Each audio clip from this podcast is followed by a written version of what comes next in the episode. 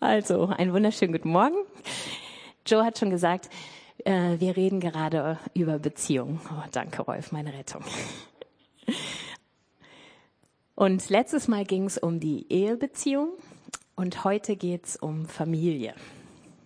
Und zwar nicht irgendwie Familie, sondern kraftvolles Familienleben.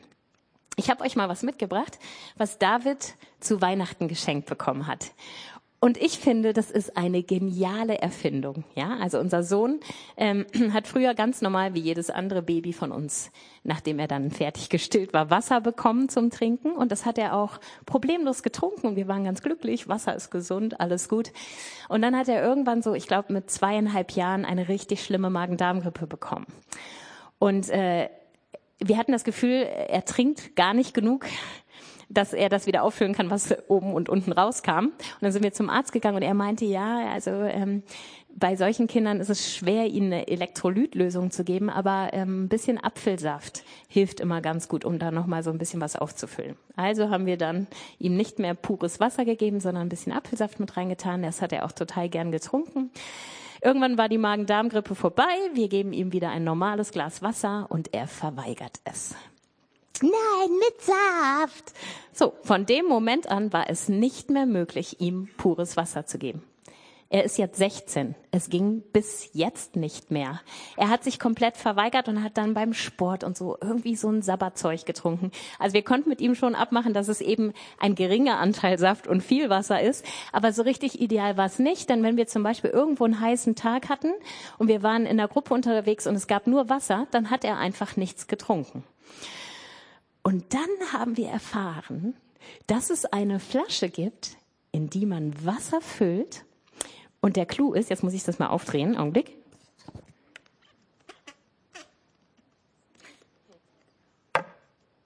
Die Spannung steigt. Der Clou ist hier oben dieser unscheinbar wirkende weiße Ring. Den gibt es in unterschiedlichen Duftsorten. Der hier riecht nach ähm, Zitrone. Das ist übrigens auch der, der am stärksten riecht. Den macht man hier drauf, dann muss man den äh, einrasten lassen in einer bestimmten Form, bevor man trinkt. Dann trinkt man daraus und der Geruchssinn suggeriert dir, dass du Saft trinkst. Ist das der Hammer? Wir konnten es nicht glauben. Ich habe tausend, ähm, tausend Rezensionen vorher gelesen, ob das wirklich funktionieren kann. Ich habe der Sache nicht getraut. Dann haben wir die trotzdem Weihnachten unserem Sohn geschenkt. Seitdem trinkt er pures Wasser und er glaubt, er trinkt Saft. Nein, glaubt er natürlich nicht. Also er weiß natürlich, wie das Ding funktioniert. Also für alle die, die Wasser hassen, aber eigentlich wissen, dass das das beste Getränk ist, ich kann diese Flasche empfehlen, wobei nicht jede Geschmacksrichtung gleich intensiv ist. Ja, also Zitrone ist am besten. Letztendlich betrügt die Flasche uns selbst. Ja, der Geruchssinn sagt uns da Saft drin, obwohl es pures Wasser ist. Diese Flasche kam mir bei der Vorbereitung der Predigt in den Sinn. Eigentlich ist es ja was total Cooles, ne? Aber mir kam das jetzt tatsächlich in negativer Weise in den Sinn, als ich über die Predigt nachgedacht habe. Äh, und ich fand so schön, wie Joe letztes Mal seine Predigt angefangen hat. Ihr könnt jetzt hier sitzen und alles das, was ich heute sage, nehme, nehmen als, boah, jetzt steht sie da mit dem erhobenen Zeigefinger und sagt, das muss noch und hier muss noch und so. Oder ihr könnt das so nehmen. Vielleicht haben wir schon ein Hauch, ein Duft von Saft in unseren Familien. Aber das reicht Gott nicht.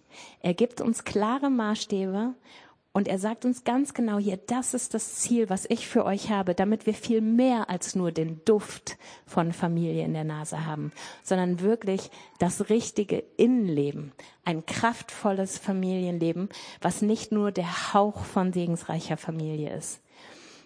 Und das hat mich irgendwie begeistert, nochmal neu zu gucken. Stimmen meine Ziele für Familie und meine Inhalte, die ich in Familie lebe, wirklich mit dem überein, was Gott hat? Und ähm, wir kennen so ein Ehepaar, die kommen beide aus der ursprünglichen DDR, sind beide auch dann in der Krippe gewesen und so und hatten noch dieses, wo man alle gleichzeitig auf die, äh, aufs Töpfchen gesetzt hat. Ne? Uhrzeit, 8 Uhr, alle aufs Töpfchen und dann mussten die da sitzen. Und wir kamen irgendwie mal im Gespräch mit ihnen da drauf und dann meinten sie, habt ihr bestimmt auch schon oft gehört, na ja, aber geschadet hat's uns ja nicht, aus uns ist ja trotzdem was geworden. Und das ist so oft die Einstellung, dass wir manche Dinge von denen wir irgendwie schon so ahnen, so, so ganz richtig sind sie nicht. aber wir haben sie doch auch so erlebt. Ich meine, ich bin, also, ne, wir sind früher auch gezüchtigt worden, als wir geschlagen wurden. Warum soll das heute nicht mehr gut sein, so ungefähr? Wir nehmen vieles einfach so hin, weil wir meinen, Mensch, irgendwie hat's ja trotzdem funktioniert. Ich will uns aber ermutigen, dass wir heute noch mal ein bisschen gucken. Wir wollen uns nicht mit dem Duft zufrieden geben. Wir wollen das Ganze, den ganzen Segen Gottes. Das ist der erste Grund für diese Predigt. Und der zweite, warum wir einfach mal gucken auf das, was Gott uns über Familie sagt, ist, wir haben eben in diesem Lied gesungen, dir sei Ehre Herr. Und wisst ihr, was Gott als größten Lebensstil der Anbetung empfindet? Wenn wir ihm gehorsam sind. Wenn wir singen, dir sei Ehre Herr dann heißt das gleichzeitig, ich will dir in allem folgen, was du mir sagst, in allem. Ich will nichts zurückhalten. Das ist Gott Ehre geben. Und auch deswegen ist mir wichtig zu wissen, was hat Gott für uns. Jetzt sitzt du hier vielleicht schon und denkst, oh, ich habe doch gar keine Kinder. Kein Problem, auch du kommst in meiner Predigt vor. Erstens, weil du selbst Kind bist und zweitens, weil ich auch auf uns als geistliche Familie eingehe. Okay, Innerhalb von Familie gibt es zwei entscheidende Prinzipien, die das Familienleben enorm prägen und beherrschen. Und die Bibel benennt beide Prinzipien, indem Gott nämlich uns als unterschiedliche Familienmitglieder sozusagen unterschiedliche Dinge mit auf den Weg gibt. Wir schauen mal in Epheser 6, Vers 1 bis 3. Das ist an die Kinder gerichtet. Ihr Kinder, gehorcht euren Eltern so erwartet es der Herr von euch, mit dem ihr verbunden seid. Ehre deinen Vater und deine Mutter. Dies ist das erste Gebot, das Gott mit einer Zusage verbunden hat, damit es dir gut geht und du lange auf dieser Erde lebst. Gehorchen und Ehren. Hier steckt ganz viel mit Respekt dahinter, Respekt vor den Eltern haben und ihnen deswegen gehorchen und sie ehren. Die Eltern, dann nehmen wir mal Titus 2, Vers 4. So können sie die jungen Frauen dazu anleiten, dass sie ihre Männer und Kinder lieben. Kolosser 3, Vers 21. Ihr Väter behandelt eure Kinder nicht zu streng, damit sie nicht ängstlich und mutlos werden. Wir hatten eine Zeit, wo wir mit einem unserer beiden Kinder richtig Probleme hatten.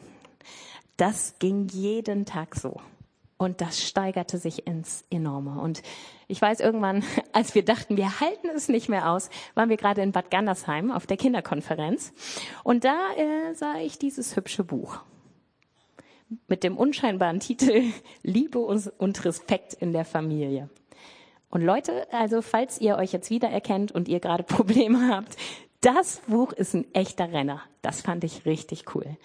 Und ähm, der Mann, der darin äh, das alles zusammenfasst, der schreibt, es gibt zwei wesentliche Dinge und das kommt genau in diesen Bibelstellen raus. Kinder brauchen und suchen die elterliche Liebe und Eltern brauchen und suchen den Respekt und die Ehre des Kindes. Und diese zwei Dinge bedingen sich gegenseitig. Das schauen wir uns gleich auch nochmal an. Viele der Kämpfe innerhalb unseres Familienlebens liegen daran, dass entweder unsere Kinder sich nicht geliebt fühlen von uns oder wir als Eltern uns nicht respektiert fühlen von unseren Kindern. Wir haben das Gefühl, die ehren null das, was wir ihnen sagen. Und vielleicht steckt hinter der Aussage eines wütenden Teenies, du hast mir gar nichts mehr zu sagen, eigentlich der Schrei, warum liebst du mich eigentlich nicht so, wie ich bin? Und das führt ganz schnell zu diesem furchtbaren Wort des Teufelskreises. Das Kind fühlt sich nicht geliebt, reagiert deswegen respektlos gegenüber seinen Eltern. Die Eltern wiederum fühlen sich nicht geehrt und respektiert und reagieren deswegen lieblos und abweisend. Wie schön ist dann der Segenskreis, den schauen wir uns jetzt mal an. Genau.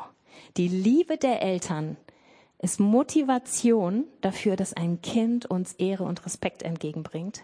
Und das wiederum ist für uns als Eltern eine absolute Motivation. Mensch, der ehrt mich, der respektiert mir, mich, der gehorcht mir, ihm wieder total viel Liebe zu geben. Jetzt ist das Blöde an so einem Kreis, wo ist der Start? Ja Mensch, aber wenn mein Kind mich nicht liebt, wie soll ich ihm dann, äh, wenn mein Kind mich nicht respektiert, wie soll ich ihm dann Liebe entgegenbringen? Und das Kind denkt, wenn, wenn meine Eltern mich nicht lieben, wie soll ich die denn respektieren? Ja, dann möchte ich euch jetzt genauso wie ich mich fragen musste, fragen, wer ist denn der Mündigere in diesem Kreis? Ich fürchte, wir können diesen Kreis nur bei den Eltern starten. Und da finde ich äh, nach wie vor das Familienhaus von Team F so super.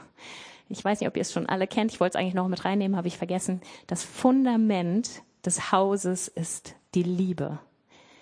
Und darauf kommt dann dieses ein Kind in Verantwortung und, äh, und Selbstständigkeit führen und es auch mit Konsequenzen an bestimmte Regeln zu erinnern. Aber das alles funktioniert nur mit dem Fundament der Liebe, wenn ein Kind sich wirklich bedingungslos geliebt fühlt von seinen Eltern. Ich habe in der Bibel äh, geguckt und eine Beziehung gesehen zwischen Vater und Sohn, die mich zutiefst berührt hat, weil sie genau das widerspiegelt. Und zwar ist es die Begebenheit aus 1. Mose 22, wo Mose, ach, warum schreibe ich hier Mose hin? Super, wo natürlich Abraham, ich hoffe, den Fehler habe ich da oben nicht gemacht, wo Abraham mit seinem Sohn Isaak unterwegs ist zu einem Werk, auf dem Mose, ich habe den Fehler sogar zweimal gemacht, auf dem Abraham im Gehorsam gegenüber Gott seinen Sohn opfern soll. So, jetzt sagt ihr, was? Das nimmst du als Beispiel für eine gute Vater-Sohn-Beziehung? Ja, wir schauen da mal näher rein. 1. Mose 22, Vers 1 und 2. Einige Tage, äh, einige Zeit später stellte Gott Abraham auf die Probe.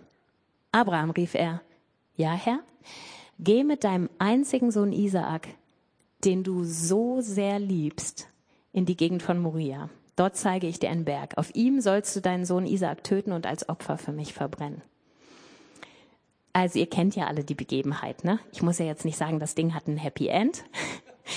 Aber das, was mir hier wichtig war, ist, selbst Gott sah bei Abraham die Tatsache, dass er seinen Sohn Isaak so sehr liebte. Dann kommt 1. Mose 22, Vers 7 bis 10. Vater? fragte Isaak. Ja, mein Sohn. Feuer und Holz haben wir, aber äh, wo ist das Lamm für das Opfer? Gott wird schon dafür sorgen, mein Sohn. Schweigend gingen sie weiter. Als sie die Stelle erreichten, die Gott angegeben hatte, errichtete Abraham aus Steinen einen Altar und schichtete das Brandholz auf. Er fesselte Isaak und legte ihn oben auf den Holzstoß. Dann griff er nach dem Messer, um seinen Sohn zu töten. Die Bibel ist ja so gemein, ne? die gibt immer nur so einen groben Abriss, lässt irgendwie alle Emotionen und Gefühle raus. Ja, man kriegt da so, ein, so eine minimalistische Darstellung dessen, was da passiert ist und man stellt sich dann vor, oh, wie muss das gewesen sein? Ich glaube aber, wenn hier steht, sie gingen schweigend weiter, obwohl der Sohn eigentlich keine zufriedenstellende Antwort bekommen haben. Und dann steht hier, er fesselte Isaac und legte ihn oben auf den Holzstoß. Dann bin ich tatsächlich zu 100 pro überzeugt, das ging natürlich nicht ohne Tränen, ohne Schmerz, ohne was weiß ich ab. Aber Isaac ist, glaube ich, nicht weggelaufen und Mose, äh, Mose, Mann, Abraham musste ihm verzweifelt hinterherrennen und Isaac erstmal aus irgendwelchen Büschen ziehen oder so. Für mich kommt hier rüber, Abraham liebte seinen Sohn über alles und Isaac vertraute seinem Vater zu 100 Prozent und folgte ihm deshalb tatsächlich gehorsam, obwohl die Situation für ihn schrecklich gewesen sein muss. Aber selbst in dieser dramatischen Situation hatten die beiden eine Beziehung, die auf Vertrauen, Respekt und Liebe gegründet war. Wenn man übrigens Hebräer 11, Vers 19 liest, dann wird deutlich, dass Abraham das überhaupt nur konnte, weil er innerlich zu 100 Prozent überzeugt war, dass Gott das rettet. Er dachte nämlich, und selbst wenn ich meinen Sohn hier töten muss, dann wird Gott ihn sofort auferwecken. Also er war zu 100 Prozent sicher, dass Gott ihm seinen Sohn nicht nehmen würde. Und diese hundertprozentige Sicherheit und das Vertrauen in Gott muss so eine Ausstrahlung gehabt haben, dass Isaak ihm zu 100 Prozent folgen konnte. Wie kann eine solch kraftvolle Beziehung im Verleben, äh, Familienleben möglich sein, die selbst große Krisen besteht? Kinder wollen geliebt werden. Und eigentlich wollen wir Kindern doch Liebe geben, oder? Was könnten Gründe dafür sein, dass unsere Kinder sich, obwohl wir ihnen doch Liebe geben wollen, nicht genügend, geliebt fühlen? Und da möchte ich mit euch ein paar Punkte angucken, wenn ich einen Schluck heißen Tee getrunken habe. Ah, so. Das erste ist unsere Sichtweise bezüglich unseres Kindes. Ich habe eben gesagt, Abrahams Liebe zu Isaak war von einer ganz besonderen Qualität. Die muss anscheinend selbst Gott beeindruckt haben, wenn er sagt, Mensch, den Sohn, den du so sehr liebst. Der Grund war, dass ähm, Isaak ein Wunder war. Ihr könnt mal die nächste Folie da oben machen. Kinder als Wunder zu begreifen, ist eine total wichtige Sicht. Und für Abraham war klar, ähm, Isaac war ein absolut kostbarer Schatz, mit dem er fast nicht mehr gerechnet hatte. Er hatte die Zusage Gottes und er musste so lange darauf warten. Und ich glaube, ihm war jeden Tag total bewusst, welches Wunder Isaac war. Ich musste an eine Schatztruhe mit kostbarem Schmuck denken. Ja, ich finde es total cool, dass unser Kindergarten Schatzkiste heißt. Da steckt nämlich genau das drin, unsere Kinder als Schätze, als Wunder anzusehen. Und so eine Schatzkiste mit Schmuck, ist ja so, dass der Schmuck jetzt nicht besticht durch seine Funktionalität, ja? Also er bringt uns eigentlich keinen Zusatznutzen. Ich, na gut, wenn ich so eine richtig schwere Kette hätte, dann könnte ich sie mir vielleicht abreißen und notfalls einem Dieb irgendwie ins Gesicht werfen oder so. Aber ansonsten bringt mir Schmuck im Prinzip, äh, im Prinzip keinen Zusatznutzen. Sondern Schmuck besticht einzig und allein durch seine Schönheit und seinen Wert. Ich weiß um seinen Wert und dann fühle ich mich gleich noch mal viel schöner.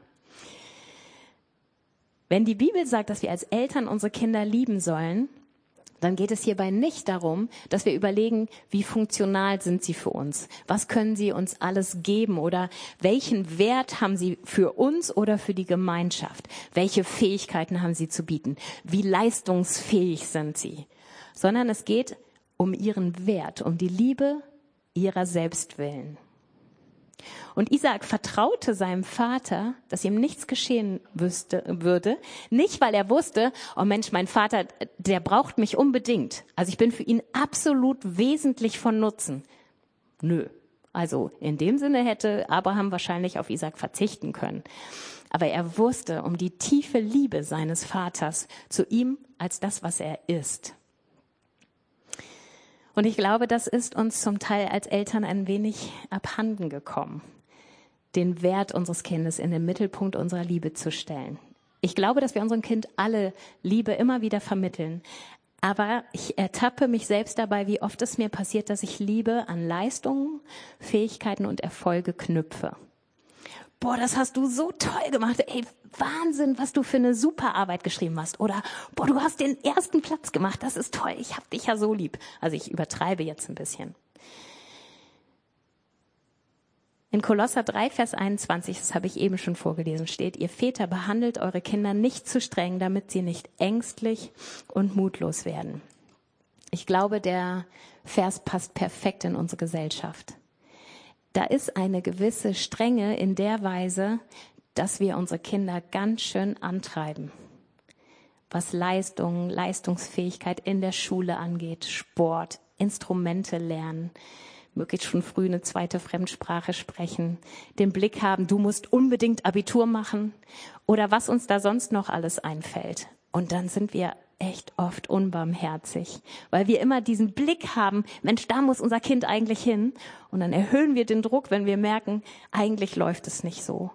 Und ich glaube, dass wir uns oft gar nicht bewusst sind, wie oft wir negative Aussagen gegenüber unserem Kind äußern, wo wir Unzufriedenheit äußern und wo unsere Kinder ängstlich und mutlos zurückbleiben, weil sie das Gefühl haben, sie können diesem Druck und auch diesen Erwartungen gar nicht standhalten. Sie können das gar nicht erreichen.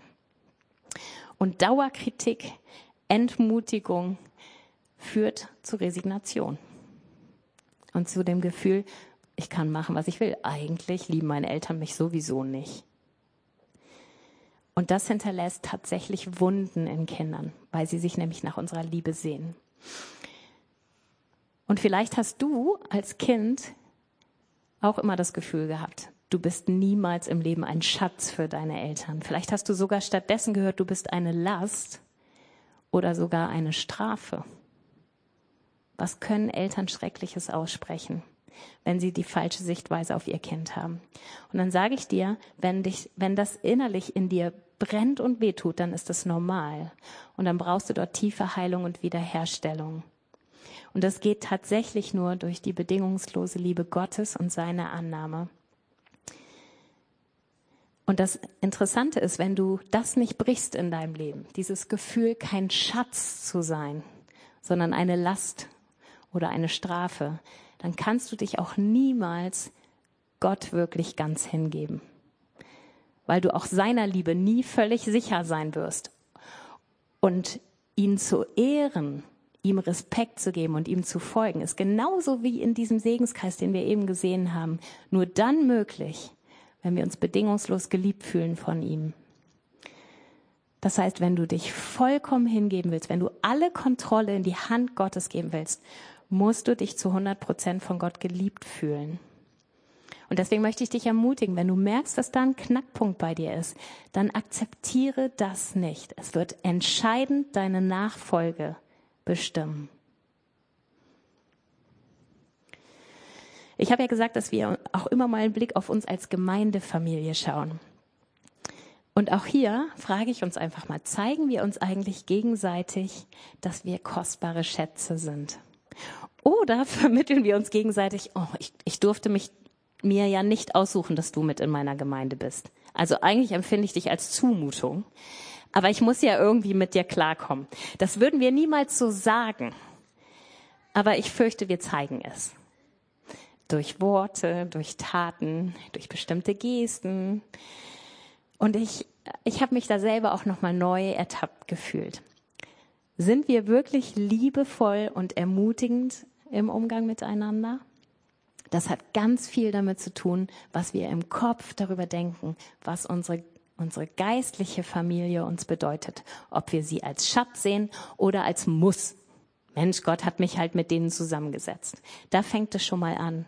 Und ich glaube, wir, wir dürfen daran äh, arbeiten, uns von Gott schenken zu lassen, uns wirklich als kostbaren Schatz zu sehen. Und äh, Leute, wenn ich mir andere angucke, die keine geistliche Familie haben, äh, also denke ich ganz oft, ich wüsste gar nicht, wie ich so leben könnte. Wie oft ich denke, oh Gott sei Dank habe ich da meine Gemeinde wenn irgendwas Praktisches anliegt, wenn ich irgendwelche Nöte habe, wo ich dann andere kennenlerne und sehe, Mensch, die haben keinen. Die sind vielleicht in irgendeinem Sportverein, wo sie sich aber keinem mitteilen würden. Aber so wirklich ein Ort, wo man sich geborgen fühlt und weiß, ich kann da mich öffnen und alles, das ist ein echter Schatz. Aber wie oft begegnen wir uns auch hier in einer Strenge, weil wir es als gutes Recht empfinden, uns mal gegenseitig zu sagen, was man noch besser machen könnte, ne? Also, da ist ja leistungsmäßig noch durchaus was zu machen oder was äh, effektiver zu machen. Und das kann total entmutigend sein. Wir sehen uns nämlich tatsächlich auch im Gemeindekontext danach, dass wir einander Respekt und Ehre erweisen. Und als ich an Ehre dachte, kam mir automatisch das Ehrenamt in den Kopf. Da steckt nämlich das Wort Ehre auch drin. Wisst ihr, was Ehrenamt bedeutet? Ehrenamt bedeutet, ich habe meine Arbeit, ich habe meine Familie, ich habe meine Verpflichtungen, dann habe ich noch ein bisschen Freizeit. Und in dem bisschen Freizeit denke ich, boah, das will ich investieren in andere. Da setze ich mich mal nicht aufs Sofa und nutze mal die Zeit für mich, sondern da nutze ich meine Fähigkeiten und stecke die auch noch mal wieder in andere. Das ist ehrenvoll, oder? Und ich finde, das verdient Respekt und Ehre in jeder Beziehung. Auch wenn nicht immer alles gleich gut klappt. Und wenn man das Ehrenamt nicht immer perfekt ausfüllen kann. Aber man gibt sein bisschen Freizeit für die anderen. In, in der inneren Haltung, ich will den anderen dienen. Und ich, ich wünsche mir so, dass wir das neu immer im Hinterkopf haben. Natürlich laufen Dinge hier nicht rund. Und dann im Gottesdienst sitzt man und denkt man, also jetzt war die Technik wieder, hm, hm, so ey, das ist einer, der sich hier hinsetzt und den Gottesdienst nicht einfach zum Selbstzweck für sich nimmt, sondern der sich investiert. Das war jetzt nur mein Beispiel. So schnell zieht man Kritik und Unmut auf sich, wenn man Verantwortung übernimmt. Ich wünsche mir, dass wir eine Gemeinde sind, wo man weiß, ich übernehme hier Verantwortung und auch wenn ich Fehler mache, werde ich geliebt und geschätzt dafür, dass ich mich eingebe.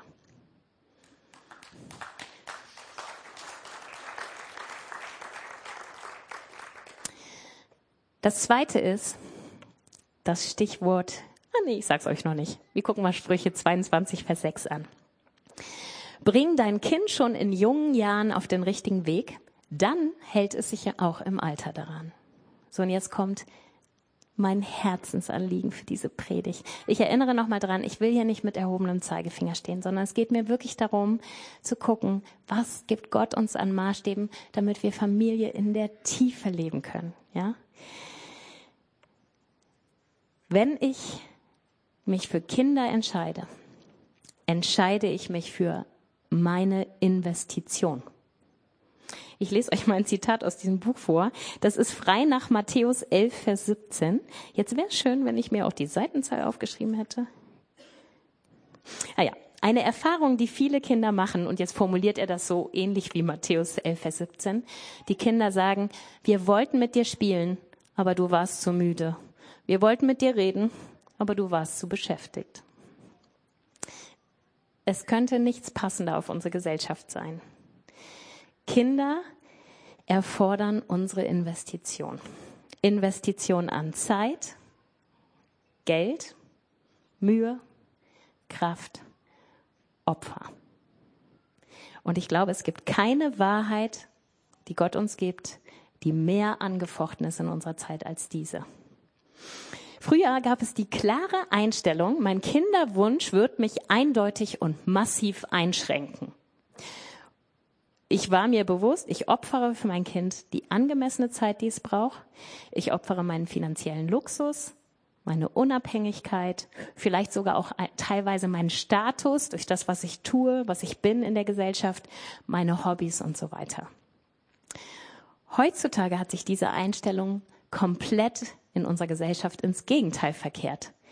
Heute denkt man, Kinder müssen sich durch gewisse Opfer an das Leben ihrer Eltern anpassen. Vor allen Dingen beim Faktor Zeit. Ich habe euch da mal den Titel eines Buches hingemacht. Das muss ich mal näher rangehen, weil ich doch blind bin. Afterwork-Familie. Das Wort ich schon super. Äh, wie du mit wenig Zeit dich und deine Kinder glücklich machst. Krass, oder? Ich habe den Buchtitel gesehen und dachte, das, das gibt's ja wohl nicht.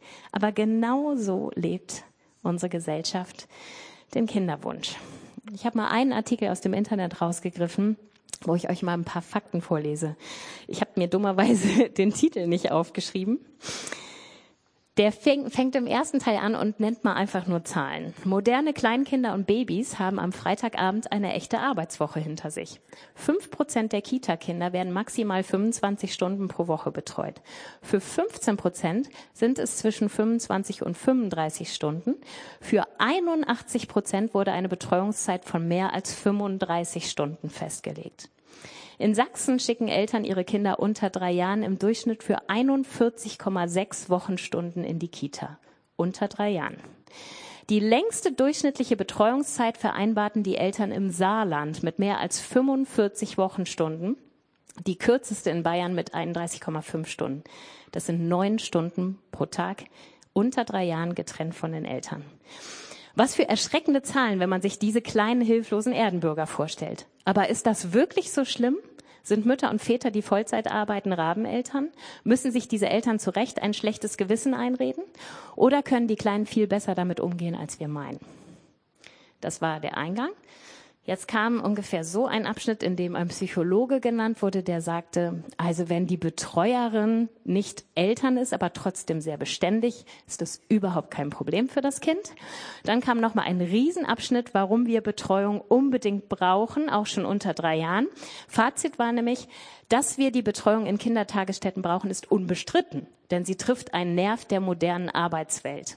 Auf jeden Fall sollten Eltern aufhören, sich ein schlechtes Gewissen einreden zu lassen, dass ihre Kinder einen schlechteren Start ins Leben hätten, wenn sie 40 Stunden von der Kita-Tante betreut werden. Die Gründe, warum das so wichtig ist, waren zwei. Und zwar keiner davon, dass das für das Kind wirklich gut wäre, sondern der erste war eben, ähm, dass das in unsere moderne Zeit einfach reingehört das ist eben so, unser Rollenverständnis hat sich geändert. Und der zweite war, dass die meisten Mütter, die zu Hause bleiben, in ihrem eigenen Selbstwertgefühl nur mit ihrem Kind zusammen sozusagen sich nicht wohlfühlen können. Beide Gründe sehen also die Erwachsenen im Mittelpunkt, nicht das Kind. Ich weiß, das ist total unpopulär, was ich jetzt hier sage. Aber wir gucken uns mal 2. Korinther 12, Vers 14 an. Denn die Kinder sollen nicht für die Eltern Schätze sammeln, sondern die Eltern für die Kinder. Und das ist absolut kontrovers zum Mainstream unserer Gesellschaft. Mit dieser Einstellung eckt man heutzutage an. Ich bin mir dessen total bewusst. Ich habe mich neulich mit einer werdenden Mami unterhalten, die mich ganz offen gefragt hat, was denkst du darüber? Und ich habe ihr ganz offen gesagt, was ich darüber denke. Und da meinte sie, danke Tanja, dass du das mal gesagt hast. Das hat mir bisher noch keiner geraten. Ich weiß, dass ich gerade total unbequem bin und ich möchte an dieser Stelle auch sagen, ich verurteile keine Eltern, die wirklich aus finanzieller Not gezwungen sind, zu arbeiten. Es gibt diese Gründe, es gibt diese Familien und das will ich unter keinen Umständen hier absprechen. Aber meine Erfahrung als Lehrerin zeigt leider, dass mittlerweile es ein ganz normaler Trend geworden ist, egal wie meine finanzielle Situation aussieht. Die ist gar nicht mehr entscheidend, sondern entscheidend ist, dass ich in meinem Beruf bleiben möchte und äh, dass es eben diese Möglichkeit gibt. Und ich wünsche mir, dass wir uns neu hinterfragen, wo ist meine Investition in mein Kind? Nochmal, wenn das finanziell nicht anders möglich ist, bitte Leute, ich will keinen verurteilen hier vorne, wirklich, beim besten Willen nicht. Ich möchte uns nur hinterfragen, weil wir, glaube ich, gar nicht mehr merken, wie sehr das einfach von der Gesellschaft zu uns übergeschwappt ist, dieses Denken. Gib deine Verantwortung, die dir von Gott übertragen wurde, nicht zu großen Teilen an eine Gesellschaft ab, die definitiv nicht nach Gottes Werten lebt. Und auch hier innerhalb von Gemeinde Wusstest du, dass du auch die Hauptverantwortung hast, dass deine Kinder ihren Weg mit Gott gehen? 5. Mose 6, Vers 7. Bewahrt die Worte des Herrn im Herzen, die ich euch heute sage. Prägt sie euren Kindern ein. Redet immer und überall davon, ob ihr zu Hause oder unterwegs seid, ob ihr euch schlafen legt oder aufsteht. Wisst ihr, zwei Sachen sind mir selber bei mir im Laufe der Jahre mit meinen Kindern bewusst geworden. Erstens, oh, wie oft übersehe ich das, was Kindermitarbeiter in dieser Gemeinde in mein Kind investieren. Wenn ich zurückgucke, wie oft habe ich eigentlich Danke gesagt? Wie oft habe ich denen eigentlich gezeigt, was für ein Wert das für mich ist, dass sie meine Kinder prägen mit dem, was Gott eigentlich hat. Oh, ich musste oft Buße vor Gott tun und habe mir jedes Mal wieder vorgenommen, ich, ich möchte ihnen zeigen, dass ich ihren Job wertschätze hier. Ich möchte uns neu ermutigen, lasst uns die Kindermitarbeiter, die ja niemals sichtbar sind, weil sie nämlich zu der Zeit oben sind, dass wir sie neu in den Blick nehmen und ihnen sagen, hey, danke für das, was ihr in mein Kind investiert. Und genauso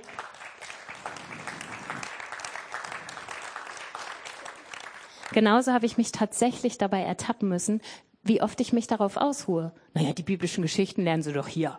Oh Mensch, also sie haben ja sonntags haben sie ja schon ganz viel von Gott gehört, ne? So da kann man sich auch so richtig schön drauf ausruhen. Aber dann hat Gott mir irgendwann gesagt, Tanja, du hast mir mal gesagt, ich und mein Haus, wir wollen dem Herrn dienen. Das ist ein Vers aus Josua. Ich und mein Haus, wir. Da stecke ich mit drin. Also ich kann das nicht unweigerlich einfach abgehen, wenn, geben. Wenn ich möchte, dass meine Kinder ihren Weg mit Gott geben, dann ist das vor allen Dingen meine Verantwortung.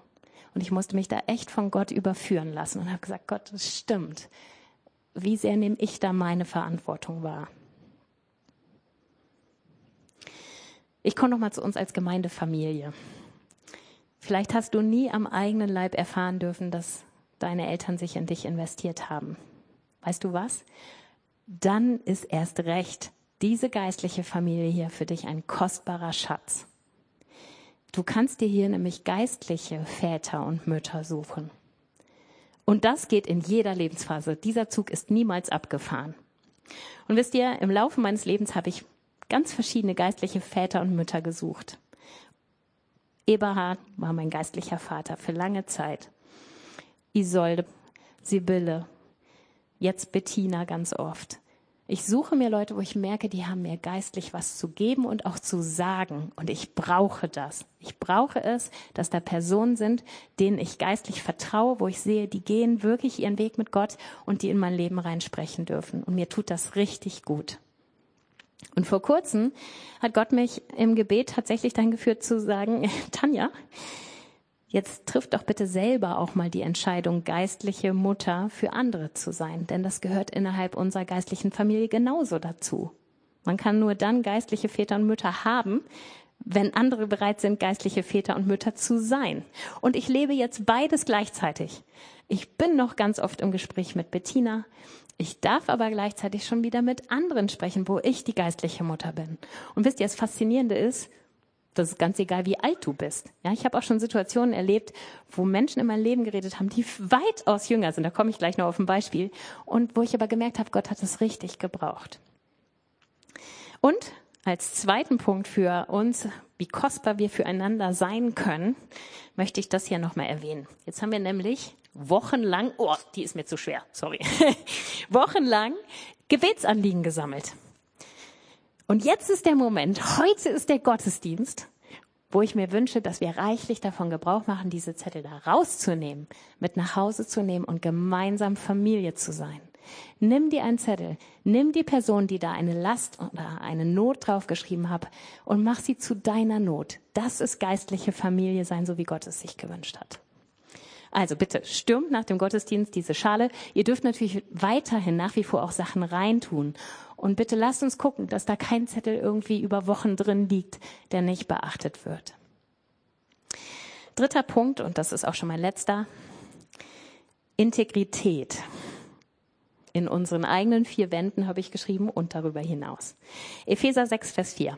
Eure Erziehung soll vielmehr in Wort und Tat die Kinder Gott, dem Herrn, hinführen. Eure Erziehung soll sie, also die Kinder, vielmehr in Wort und Tat zu Gott, dem Herrn, hinführen. Abraham muss mit seinem Leben absolut glaubwürdig in seinem Vertrauen und seiner Beziehung zu Gott gewesen sein. Sonst wäre Isaak ihm nicht so vertrauensvoll gefolgt. Ich glaube, dass das, was, was Isaak wahrgenommen hat zwischen Abraham und Gott, ganz viel seine eigene Beziehung zu Gott geprägt hat.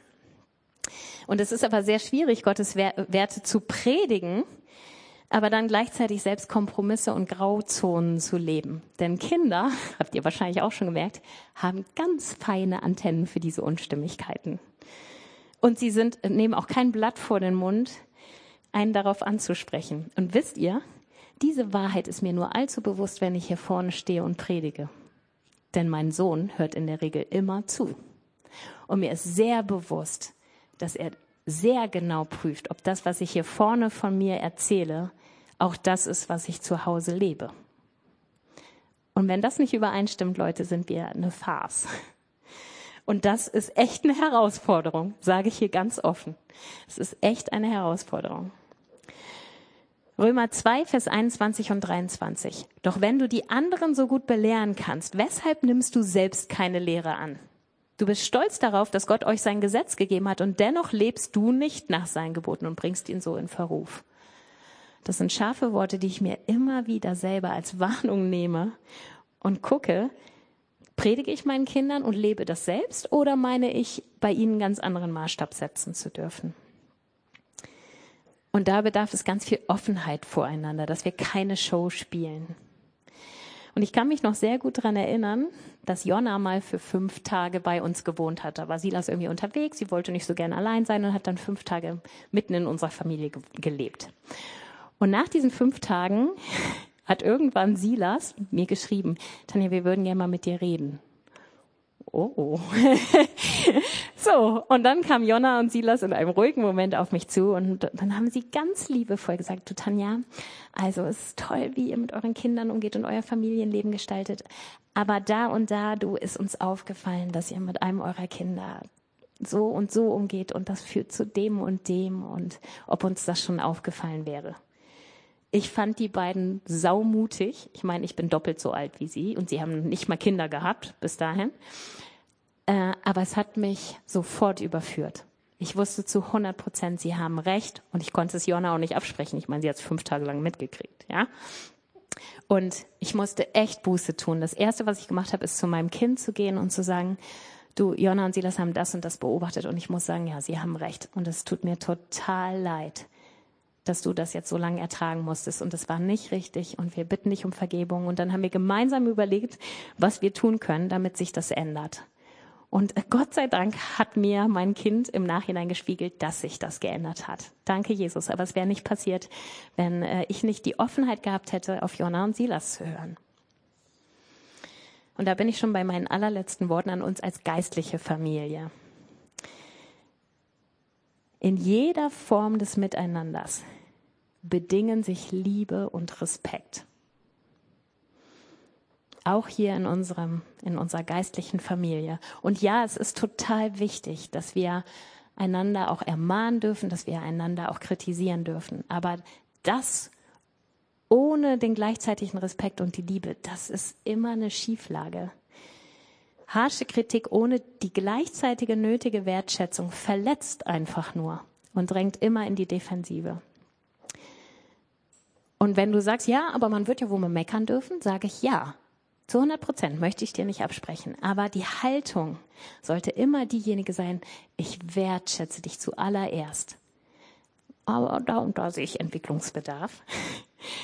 Und auch die Haltung, wir sind alle gemeinsam Wachsende und Lernende. Ich komme jetzt hier nicht von meinem hohen Ross und du musst aber noch was lernen, sondern wir sind alle auf der gleichen Ebene. Mann, wir machen alle Fehler. Alle. Bis hin zu Joe. so, und wir müssen alle lernen. Und ich möchte enden damit, dass ähm, ich ein Beispiel nenne, wie ich das richtig genial fand. Also ich habe die beiden jetzt nicht gefragt, ich hoffe, die finden das jetzt nicht doof. Aber Dominik und Kathi haben uns als Gemeindeleitung eine Mail geschrieben. Und da haben sie drei Punkte gehabt, die lagen ihnen echt auf dem Herzen und die wollten sie uns nahebringen. Und diese Mail war so toll. Da war so viel Wertschätzung drin, so viel Liebe, so viel Annahme dessen, was wir als Gemeindeleitung tun. Und dann waren da diese drei Kritikpunkte drin und die waren auch ganz nett geschrieben und so. Ich habe die Mail gelesen und Kritik ist ja eigentlich was, wo man dann hinter denkt, oh, Mist. Aber ich habe die Mail gelesen, mir ging es danach richtig gut. Ich habe mich richtig auferbaut gefühlt. Das war so genial und ich wünsche mir, dass wir einen Umgang miteinander finden, der immer so ist. Und Leute, diese Mail hat Auswirkungen gehabt. Ja, die hat tatsächlich unseren Nerv getroffen. Wir haben gemerkt, Mensch, da sind auch Punkte drin, da waren wir sowieso schon dran am Arbeiten. Dann kommt das auch an. Ganz anders, wenn die Liebe nicht gleichzeitig mitkommt und die Wertschätzung. Dann mache ich sofort dicht. Dann denke ich, du hast mir gar nichts zu sagen. Lasst uns doch da wirklich ein Maß finden, dem anderen immer zuerst meine Wertschätzung, meine Ehre entgegenzubringen. Und auf gute Art und Weise zu sagen, du, ich weiß, ich mache auch Fehler. Wir machen ja alle Fehler, aber lass uns doch gemeinsam daran arbeiten, dass es besser wird. Ich möchte enden und heute Morgen am Tisch habe ich noch gesagt, äh, bei Abschluss Doppelpunkt stand bei mir nichts. Mir fiel nämlich einfach nicht ein, wie ich diese Predigt beenden sollte. Jetzt bin ich total dankbar, dass mir zu Hause nichts einfiel. Ich nehme nämlich nochmal das Bild von Martha. Das passt wie die Faust aufs Auge. Erinnert euch nochmal an das Segelboot. Und ich möchte euch, Volker, du kannst schon mal nach vorne kommen mit deinem Team. Ich möchte euch das nochmal vor Augen führen. Es gab zwei Gründe, die Martha genannt hat. Einmal, man macht diese Kehrtwende, weil das Ziel nicht Gottes Plänen entspricht. Man sieht plötzlich, Mensch, das Ziel, in das ich alle Kraft investiert habe, das ist eigentlich so ein duftender Ring. Aber das ist gar nicht die Fülle, die Gott mir geben möchte. Und das andere ist, plötzlich siehst du das gleiche Ziel, in das du jahrelang investiert hast und was du immer für richtig empfandst. Und plötzlich siehst du, wenn ich das weiter verfolge, kommt Zerstörung dann kommt zwangsläufig Zerstörung in mein Leben. Und beides macht eine Entscheidung notwendig. Und ich finde es so toll, dass Martha meinte, das Boot war in dem Bild auch dafür gemacht. Es war wendig genug, um komplett umzukehren. Und dafür ist es nie zu spät. Und wenn wir gleich das Lied singen, dann möchte ich dich zu zwei Sachen ermutigen. Entweder triff jetzt ganz klare Entscheidung, wenn während der Predigt dir schon Dinge ganz deutlich geworden sind.